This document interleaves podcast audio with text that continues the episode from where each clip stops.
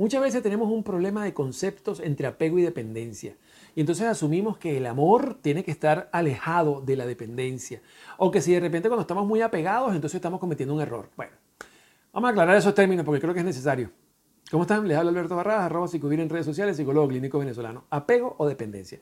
Cuando hablamos de dependencia, estamos hablando de que realmente sentimos que no podemos vivir sin una persona. Hablemos de la dependencia y el apego emocional, ¿ok? Después en otros videos hablamos de otras cosas.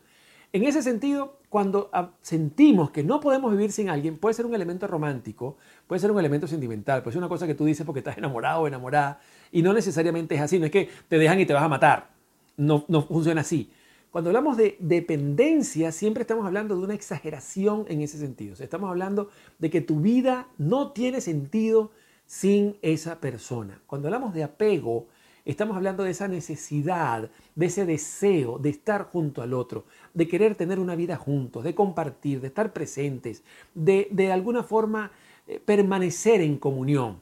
Eso no es malo. Todo amor implica un apego. Todo amor implica la necesidad y el deseo de estar juntos.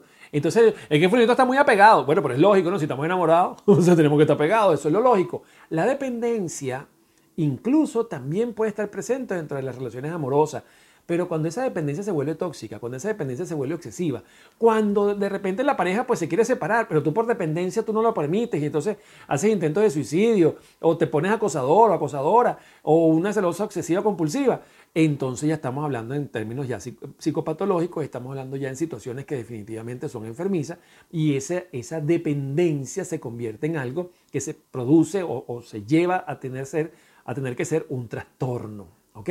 Entonces es importante entender que todo amor implica apego, no necesariamente dependencia. Pero la dependencia muchas veces puede estar presente dentro de las relaciones amorosas y no por eso es negativa.